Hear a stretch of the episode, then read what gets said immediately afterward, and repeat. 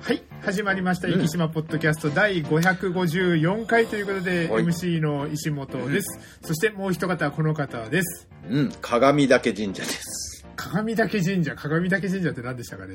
え、いや、私今、あの、総代を務めさせていただいてなるほど、なるほど。ええあ、そこが鏡岳神社。からはい。はい、しめ縄を、あの、はい壱岐の一番南にある神社なんですけど、300段ぐらい階段があるんですよ。あ、あなんか行ったことないですすか？いや、ないんですけど、あの、ポッドキャストで以前紹介しましたよね、確かですね。はいはいはい。え、まこちゃん登ったことないんですか？ないです、ないです。あ、はい。それは登った方がいいと思いますよ。今日も一回、あの、はい本殿の掃除に登りましたけど、はい。もう足ヘロヘロになりますよなるほど、なるほど。結構ですね、あのー登るっていうのと走るっていうのって使う筋肉が違うのでい、や、そうなんですよ。そうです僕もはいこう、もう1年半ぐらい毎日ウォーキングしてるじゃないですか、はいほぼ。なので、あの、いけるかなと思うけど、はいもう全然使う筋肉が違うそうそうそう、おのっしゃるで、通りですね、はい。もうヘロヘロになりますよ。皆さん、はいあの、ウォーキングしてる人、はいあの、行ってみたらわかると思います。なるほど、なるほど。うん。それで、はいあ、使ってる筋肉違うんだなっていつも思うんですよね。あの、おっしゃる通りで、あの、まあちょっと専門、今日はあの、この後あの、プロトークですね。うんあの、今日は福山先生にあの、県西にゃんこからお話を伺おうと思うんですけども、はいはい。あの、登る筋肉は大腿四頭筋、太ももの筋肉なんですよね。はいはい。一番でっかい筋肉ですかね。で、それで歩く筋肉は硬い三頭筋ってふくらはぎの後ろのあの筋肉ですね。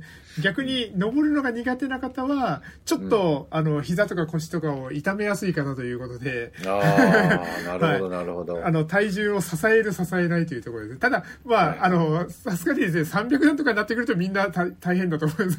いやいや、本当ですよ。はい。もうね、わ私、あの、今、総大で一番若いんですけど、はいはい一番若いけど、ヘロヘロになるんで、なるほど、なるほど。あの、やっぱり年齢がいかれた方たちはもうはい本当に大変だと思うし、あの、はい宮司さんも上まで上がって、うん本殿でやっぱりお祭りをするんですけど、なるほども。うそこまで、はぁ言いながら、あの格好ですしね。いやいや、そうです。大変ですよね。あのだからね、雨が降ると、あの、はい上ではやらないんですよあ。みんな滑ってしまったりとかするとそうですね危ない危ないっていうので、い、やー、なかなか、あの、またお祭りの日は2往復しないといけない。なるほど。302往復が結構きついですね、これ、ね。いやー、きついです。はいまあ、降りるのもね、あの、段がこう、短いんですよね。はい。だからやっぱ結構皆さんこう危険なので、なうん、ちょっかなか。と、まあ、えあ 雨、帰って雨が降った方がいいのか悪いのかみたいな。ーでもあの、去年あのね、ウォーキングしてるけど、まだこう、半年ぐらいしかウォーキングしてないしなって思ったんですけど、はい1。年半ウォーキングして回ってきても、あ、やっぱり使ってる筋肉が違うから、はい、そうです。あの、来年に向けて今度スクワットを始めましょう。あ、そうです。あ、そっか。スクワットすればいいのか。そうなんです。なるほど、はいなるほど。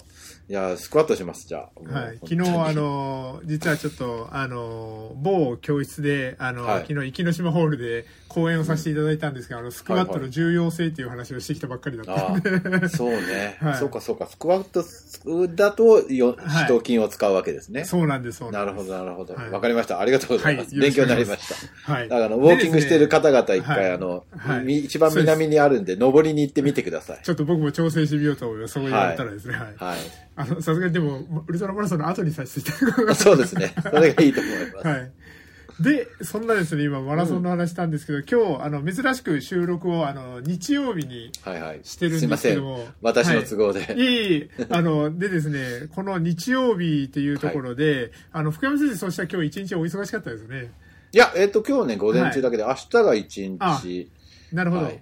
あの、そしたら午前お中忙しかった。と、午前中が忙しかったということは、マラソンは見られてないですよね。あ、見てないですよ。スタートまで見て、はいえっ、と、集合だったので、はいはい。今日あの、あれ、飛ばしても、で、結局誰が勝ったか僕まだま知らないんですよ。その後も仕事が入ってて、今まではい仕。事してたんで。えーっとですね。いきなり飛び出したのは見てましたあのそうです。ホンダの所属の小山選手っていうのが最終的には優勝したんですあけども。、そうなんだ。へえ。なんとですね、川内選手、もう今うん飛び出したっておっしゃってましたけども、スタートから飛び出して、はいまあ、あのー暴走みたいな感じでですね、あのー SNS でもいっぱいそんな文字が踊ってて、あのーまあ、よく競馬で例えるツインターボって昔馬がいたんですけども、はいはいはいはいツインターボ川内とかですね、そんな風に例えられたりとか、独走逃げ切りタイプのやつ。はい。そんな川内選手がですね、30キロ経っても追いつかれないんですよね。そうなんだ。そこまで行ったんですか？で、35キロぐらいで、あの、うん並ばれて追いつかれたんですけど、うん普通、去年のあの、まあ、去年じゃない、前回のマラソングランドチャンピオンシップの時、あの、設楽悠太選手が同じような形で逃げて、そしたらもう途中完全に垂れて、そこからあの完全にもう抜かれて、最後は後方に沈んでいったんですけども、川内選手なんとそこからついていってですね、さらにですね。すごいね。で、最後はあの、3位の大迫選手とデッドヒートを繰り広げるっていうですね。ええ。はい。で負けた？負けて4位にはなったんですけども。4位か。3位までだったら可能性があったんです、ねそうなんです、そうなんです。4位になったんですけども、あの、もう、解説の人とかももう今日の MVP だみたいな感じで、ああ、そうでしょうね。すごいな。完全にあの優勝した小山選手とかには悪いんですけども、今回もう川内優輝選手のレースだったなというようなですね。話題は独走だった、はい最後まで。いや、もうすごかったです、本当にう。わ、3位には入ってほしかったな。そうなんです。しかも本当にトラックまで最後大迫と、あのですね、あすの、ごいね。はい、あの、競り合うようなところまで追い込んでいきましたからですね。あ、じゃあ大迫選手はもうオリンピック決定ってことですねい。やいや、えっ、と、2位までがオリンピック決定で。あ、3位だったんですか？はい。あ大阪が大阪3位だ3位あはい、だだったんですけども、3位の選手は今後、あの、2時間5分を切る選手が出てこなかったら、3位の人が決定なので、まあ、うんほぼほぼ2時間5分っていうのはかなり、あの、設定としては厳しいので、まあ、に今のままだったら、はい。ほぼほぼ決定ですよね。そうですね。逆に2時間惜しいな5分を切れるとしたら大迫ぐらいしかいないんじゃないかなって思うので、ああ、そうですね。だから、どっちにしろ大迫選手が出れるんじゃないかなとですね、ちょっと思ってるところではあるんですけど2も。時間5分切ったらほぼほぼ日本記録でしょ？はい。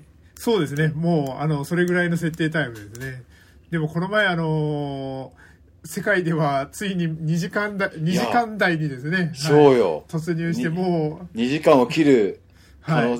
え、非公認かなんかで2時間切ってるのそうです。あの、キプチョゲというね選手が、あれがその、ちょっと、あの、追い風だったりとかですね、そういうのはもう、ね。あの、あそこはナイキだったかな？ナイキが、あの、もう2時間を切るためのレースみたいな感じで、うんすべての設定を、はい、そうして、あの、人類初の2時間切るっていうのはあったんですけども、普通のレースではついに2時間台に突入、2時間台というのは2時間0分台ですよね。はいすごいよね。もう、もう僕たちが、あの、多分マラソン見始めた頃は2時間10分15分とかそいれぐらいが、やいや、そうですよね。はい、2時間10分切ったらすごいねっていうような話を多分した頃だったんですけども。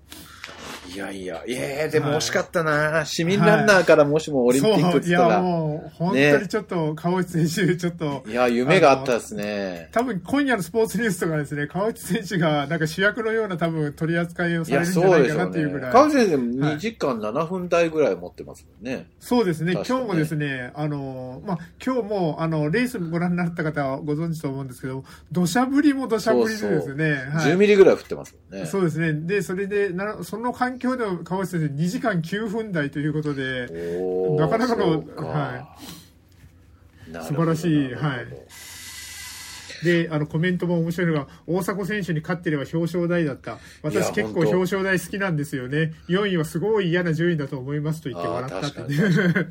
はい。すごい、表彰台に行ってさ、ほぼほぼ多分そこ行くとオリンピックも決定だったんで、あ、惜しかったね。そうですね。いや、もう本当にそう大阪、大阪お前は行っただろ、一回。もういいだろって。無理すんな。ちなみに2位は、あのー赤崎選手っていう選手なんですけど、あの、はいはい九電工の福岡ですね九電工の選手ですので、はい。はいあのー団体戦だったら九電工が優勝なんじゃないかっていうぐらいですねど。上位10人ぐらいまでで九電工がボンボン入ってたっていうですね、はい。結構出てらっしゃいましたもんね。はい。60何人出てましたもんね。で、女子も感動的だったんですけど、男子のレースも本当に面白くて、久しぶりにマラソンを最初から最後までがっつり見たっていうようなですね、そんな、はい、見たかっ試合だた。ったんです。シミナー作ってました。はい。あの、先週、あの、ポッドキャストの方の方はですね、ご存知で、はいはい。あの、配信のタイトル、あの、うん。まさにスポーツの秋っていうタイトルをつけて、先週もあの、スポーツの秋でタイ、あの、スポーツの話ばっかしてたんですけども、うん。今日もですね結構マラソンだけじゃなくてあのベルカ長崎バスケットですね、なんとあの開幕4連勝を今日決めてましてですね。素晴らしいね。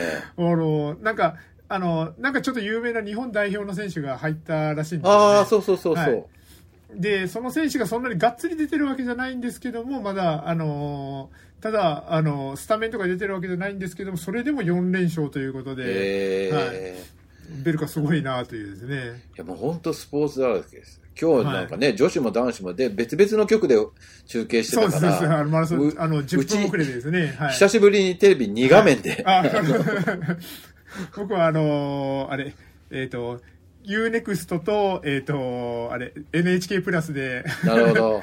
PC と Mac と、あの、iPad で同時視聴します。なんかね、女子の方ね、はい増田明美さんが解説にあの裏あ番、ー裏解説してたんで、あ、そっちで聞きたいなとか思いながら見てたんです。あの、無駄な情報が大好きなんですけど。表が、あの、Q ちゃんでしたもんね。ああ、そうそうそう。はいですね。で、えっ、ー、と、ちょっと僕が好きなサッカーでいうと、あの、日本代表がちょっと恐ろしいことになってるということで、もう笑えてくるぐらいのゴールというか、あの、うん、この5試合全部4点以上というですね、うん、すごいよね。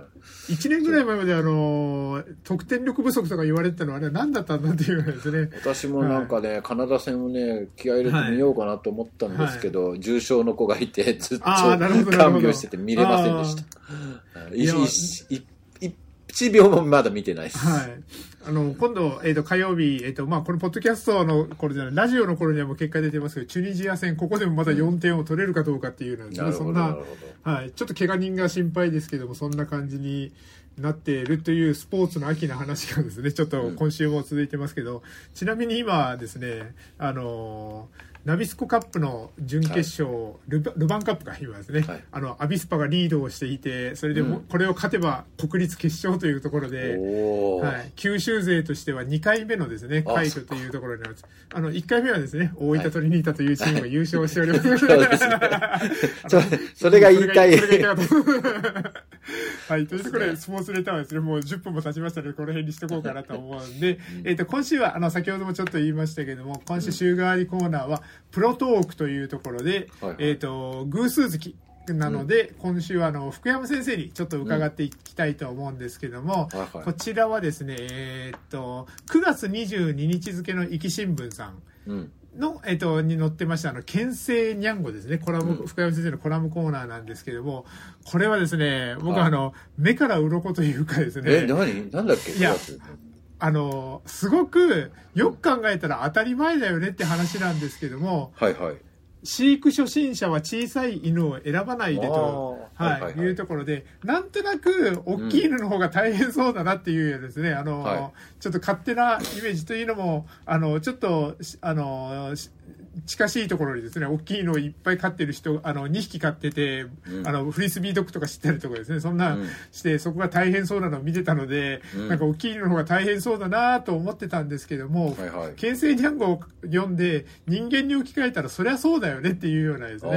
ああ、なるほど。まあでもね、逆もあるんですよ。はい大きい犬は大きい犬で今度、はい次回ね、大きい犬を初心者は買わないでっていうのを書こうと思ってるんですけど。なるほど、なるほど。はい。あの、開始でね。えーっと、なんですけど。まあまあ、ちっちゃいのはちっちゃいのでた大変なんですよ。はい。という、このちっちゃいのを選ばないで、じゃあ、大きいのを選ばないで、あの、12月にあの取り上げさせていただあくそうですね。はい。はい、思いますけども、ちょっとはこんなことがあるんだなと思ったのが、今うん世界で非常に問題になっているのは犬の小型化です。はいはいなんとなく小さい方が可愛く見えるのは仕方ないのですが、そこに潜むリスクを認識していない人が多すぎますと。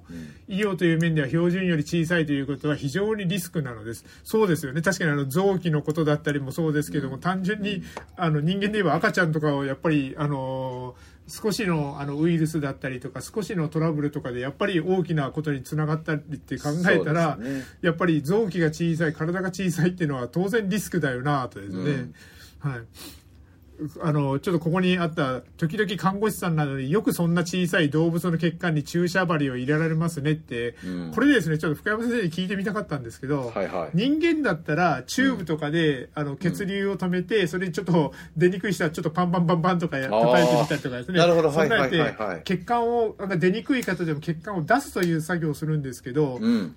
わあのワンちゃん猫ちゃんとかっていうのはどういうふうに血管をもうあの経験則ですか？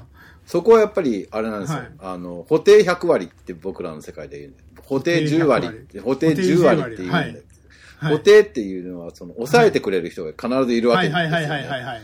はい。人間だったら自分で手出してくれるけど、動物ははい。出してくれないので、必ず抑えてくれるスタッフが必要で、はい。で、その人がうまく抑えられるかどうかで、はい。どっちかっていうと、あの、補定10割っていうぐらいだかなるほうほうほら、あの、我々が針刺すよりは、補定の人がうまいかどうかっていうのが、なる一つほどなるほどのポイントなんですよね。はいで、あとはあの血管の位置は解剖学的に知っていて、まあ、いわば人間よりもちょっと外に、外側にあるんですよ。外側っ表面側ってそうです、そうです。表面に近い。いんですよね。だから人間でもこうほら、ききすごく血管浮く人いるじゃないですか。はいはい。あんな感じで、やっぱりその子にもよるんですけど、やっぱりこうはい深い子もいるんだけど、はいどちらかというと、あの、いつものポジションにあるだろうっていう位置にあるので、はい。うん、補定さえしっかり動かなければ、はい。それなりにうまくいくっていうのが正直なところです。なるほどなるほど。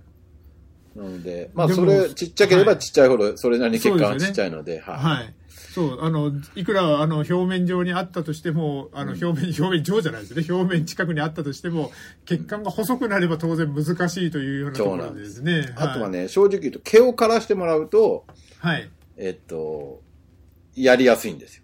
ああ、なるほでもねカイリスさん、はい毛を刈ることを嫌がるんだ、バリカンで。あだから、に看護師さんたちにしてみれば、頭、頭の髪の毛がある、そこの血管に入れるようなもんだから、あ、はい。毛で、毛も邪魔なんですよね、正直でもやっぱそこだけ切られるのは嫌だっていうはいパターンなので。あ、、なるほど、なるほど。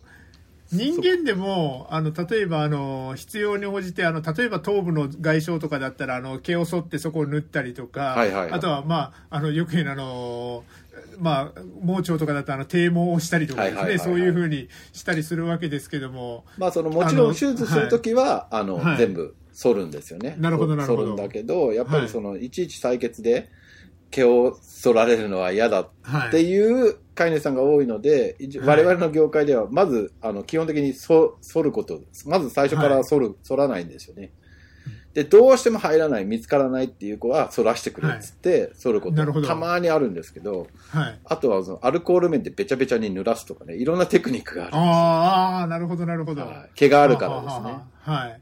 あは、い。なるほど、なるほど。あの、まあ、当然人間でもあの毛がぺったりですね。あの、濡れたらつき、なりますけども、なるほど、そういう、あ、そういう技もあるわけですね。うん、でこれ、アメリカの面白いわあの何、はい。笑い話っていうのとはいかがあって、なんか獣医さんとお医者さんがあの、はい。レストランで食事をしててでお医者さんのチームが、今日あの子供にに 2000g の子供に血管入れたよみたいな話をしてる後ろで、獣医さんたちが、うん、今日一番ちっちゃいのは 600g、うん、300g ぐらいもいったなはあとかいう話をするっていう笑い話があるなるほど、なるほど。だからなかなか大変な、はい。大変なので、えーそんな感じですね。まあでも、慣れですよ、所詮は。うん。あとは、ここで、あの、あそうなんだと思ったのが、そもそもティーカッププードルや豆柴なんて犬種はありません。ただ、うん単に小さいだけです。そんそうですそんな小さいのを求める人がいるのが問題だと言われまして、うんこれだから、品種改良で、まあ、なるべくがたいが小さいというか、その、柴犬とかでちっちゃいのを掛け合わせていってってと、そういうようなことなのね。そういうことです、なるほどそういうことです。もともとちっちゃいというのは何らかの問題がある可能性が高いのに、その子たちをずっと掛け合わせてきてるから、はい。ちっちゃくはなってるけど、どやっぱりそれなりに遺伝的な問題とかがやっぱどうしても出てくるんですよね。で、皆さんこう、あんま気づいてないけど、犬って犬種はものすごくはい。品種改良されてるから、はい。それこそ2キロのチワワからはい。60キロ、70キロの犬までいるわけじゃないですか。そんなに体重差がある動物はいないんですよ。なるほど、なるほど。自然界に。はい。同じ種類の中でそんなに体重の差がある、基本的にはいない、、はいないのににいるんで。すよね。だからやっぱさっき言った次書こうと思ってる大きいのを買わないでっていうのも、はこう、いろんな問題が出てくるんです。なるほど、なるほど。あの、まあ、あのーまあ、大きくても小さくても、あの、標準に比べたら、やっぱりいろんなリスクがあるっていうようなそう話になってくるわけですね。なるほどで、。品種改良してるので、面白くて、はい獣医さんたちはしてるんですけど、あ、この犬種はこの病気が出やすいっていうリストみたいなのがあるんですよ。はあはあはあはあはだからまあ、で、人間で言ったら、えっと、んアメリカ人には出やすくて日本、まあ、あ確かにあることはあるんですね。はいあるんだけど、そんなにいっぱいあるっていうぐらい、まあやっぱり遺伝的に受け継いできてるものがあるんで、あ。はい。うん、だから、あ、この犬、だって、だから逆に言うと、あ、この犬種であの病気はないなっていうはい。のとかが、その、なるほど鑑別診断リストって医療で言いますけどね。なるほど。うん、なんか症状があると、こんな病気のリストがこう、ガーって頭に上がってくるんだけど、あ、この犬種だったらあの病気はないなとか、この犬種だったら、もしかしたらあの病気があるなっていうのが入ってくるっていうのが我々の業界です。なるほど。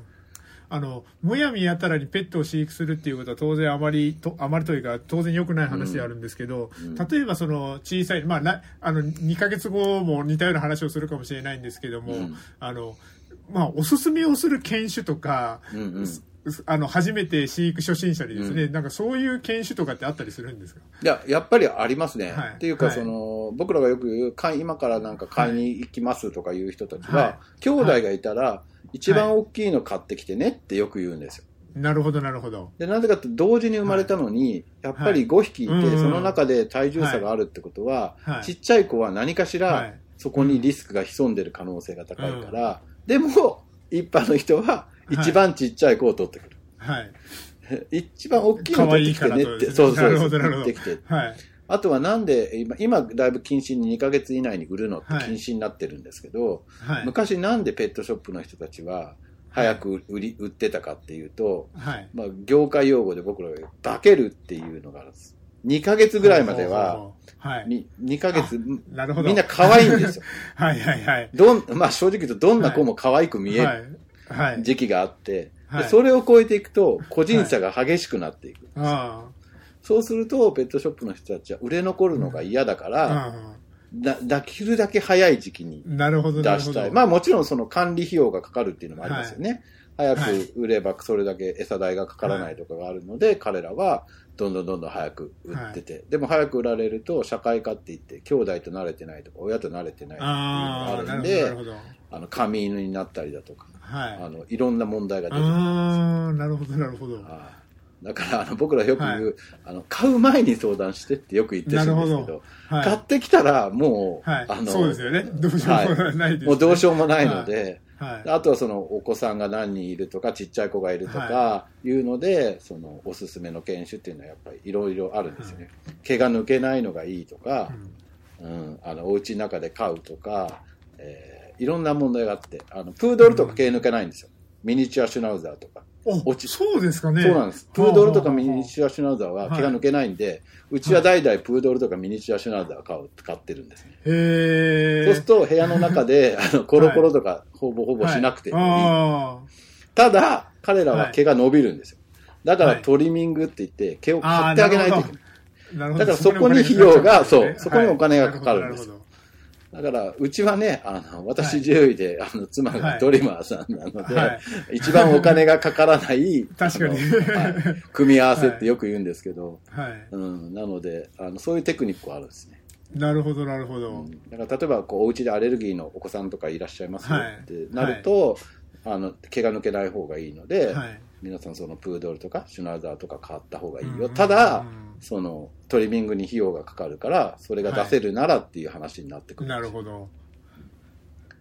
です、はい、ちょっと、ちょっと本当にあの、まあ、今度まだ、あの、大きな犬を選ばないの時にもいろいろ伺えたらと思うんですけど、ちょっと、はい、いや、あの、ささっきも言った通り、あの、最初これを読んだ時には、あの、目から鱗、ああ、人間に置き換えたらそういえばそうだよなと思ったものの、今までちょっと考えたこともなかったので、そうですね。ちょっと勉強になりました。買う前にちょっと相談して、はい。あの、はい。ねプロの人に相談した方がいいと思います、僕もだんだん年取っていったら、あの、犬飼いたいとか思うようになるかもしれないので、その時ね、はい。今ねデザイナーズドッグっていうのが流行ってて、はい。なんか、はい。違う犬種と犬種を掛け合わせるんですよ、はい。で、はい。ど素人がのとあのブリーダーさんとかいると、はい。プードルとあのラブラドールとかをかけちゃったラブラドードルとかいうのがいるんですよ。でもね、そいつは、えっと、毛は抜けるし、毛は伸びるしで、はい。なんで、毛のことだけ考えたら、なんでこれとこれをかけちゃったの？ああー、ってなるほど、なるほど。あの、いいところないじゃんって話になるんですけどね。はい。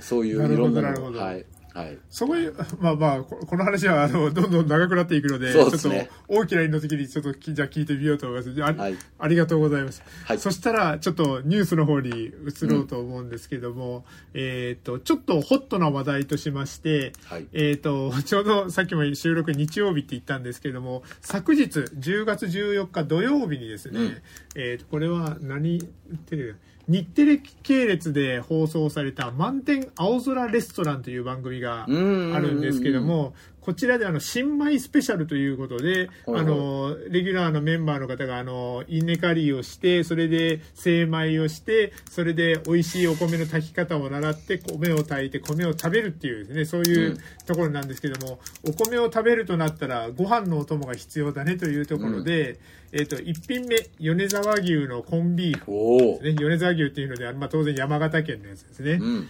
そして2枚目が、えーあ 2, 2品目が馬のり、えー、とうまいのりですね。大阪にあるあの週に1日しか営業してない幻ののり屋さんののりへえ。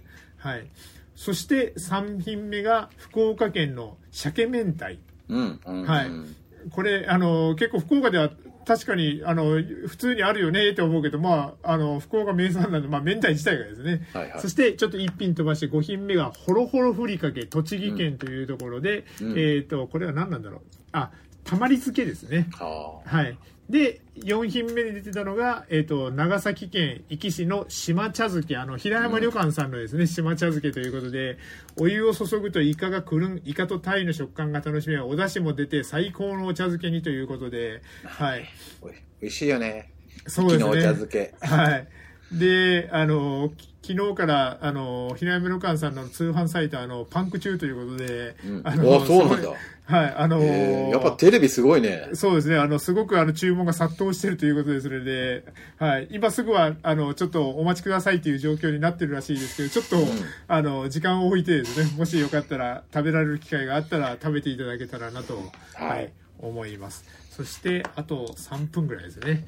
えー、とそしたらですね今度はですね 僕ななぜかですね結構あの、この番組であの船の話題を取り上げることが多いんですけども、うん。はい、また船の話題をちょっと見つけちゃったので、はいちょっと紹介しようと思うんですけども、えっ、と、南海日日新聞というですうん。ね、これあの、鹿児島のあの新聞なんですけども、はい。えっ、と、鹿児島市が本社の共同組海運というですね、ところの貨物フェリー、キョラムンっていう船があるんですけども、まあ、鹿児島奄美航路のさで、あの、航海をしていた奄美大島、あの、まあ、ちょっと前にゲストで出ていた、あの、羽生さんが行った奄美大島ですけども、えっ、と、羽生さんを、あの、壱岐から、あの、奄美に受け渡して、その代わりじゃないんですけども、うんこの、キョムラ、キョラムンですね。キョラムンが、えっ、と、この、あま鹿児島奄美航路の航海を終えたと。うん。はい。で、それで、えっ、と、鹿児島と奄美の物資輸送を支えてきたんですけども、うんこの船どうなるのかってか見てみたらですね、うんキョラムンは改装を経て24年1月から福岡県博多港と長崎県の壱岐対馬を結ぶ航路で、へえ。フェリー渚と名前を変えて運航予定ということで、はい。奄美大島からあの、羽生さんとトレードでですね、一気にやってくるというえ。はい。フェリー渚ですね。来年の1月からみたいですので、まあ、はいはいあの、これの記事を見る限りでは、あの、貨物運送という形でちょっと使われるんじゃないかなと思うんですけども、はいはいあの、だから、壱岐対馬フェリーさんとかそこら辺じゃないかなとはあ、思うんですけども。そうなんですね。まだで、はいあ、そういや、この前、壱岐対馬フェリーさん、あの、はい船名募集してましたもんね。あ、なるほど、なるほど。そしたらですね、これのことかもしれないですね。そしたらですね。はい。というところで、えっ、と、なぜかちょこちょこお送りするあの、船トークということで、はい。送らせていただきました。そしてですね、はい。あとは、えっ、と、微妙にあと1、2分余りましたね。えっ、と、こちらですね。えっ、と、トレンドニュースサイト、ストレートプレスというところに、えっ、と、うにめし食堂原ほぎが YouTuber とタイアップした新メニューを提供ということで、えっ、と、僕ちょっとこの方ご存知なかったですけど、で有名な YouTuber の方がいらっしゃいまして、うん。なんか、アジを取る、なんか、方らしいんですけども、この方と、えっ、と、が、えっ、と、原吹食堂さん、原吹食堂さん、この前ちょっとあの、事業継承で東京の会社にっていう話がありましたけど、多分そういうところからお声かけがあったんじゃないかなと思うんですけども、うん。最あの新商品として雪衣のアジフライそしてごま味の2品をこの YouTuber さんがタイアップして、えー、と9月中旬から提供を始めているというところでうん。この前あのかき氷の話もありましたけどもこのかき氷も結構好調らしくてですね、うん。このかき氷とこの味商品でですねちょっとあのー原荻さんがさらに人気になったら面白いなとですね。はい。でちょっとな、あのーこの最後にですねあと30秒ぐらい余ったので、あうん。言っとこうと思うんですけどあの僕あの YouTuber になるっていう話をですねちょっと前にしてたんですけども、はい。実はこっそりしてましてですねお そうなの？あの、はい。あの、ちょっと、まずは最初は、あのショート動画から始めてみようということで、あのイキウルトラマラソンの新コースっていうのをですね、ちょっとは実際走って紹介するっていうのを、あの、ショート動画でやってみましたので、ウィキウルトラマラソンショートで調べてもらったら出てくると思いますので、はい。よろしくお願いしますと。はいはい。いうところで、えっ、と、時間になりましたので、このポッドキャストこれで終わりたいと思います。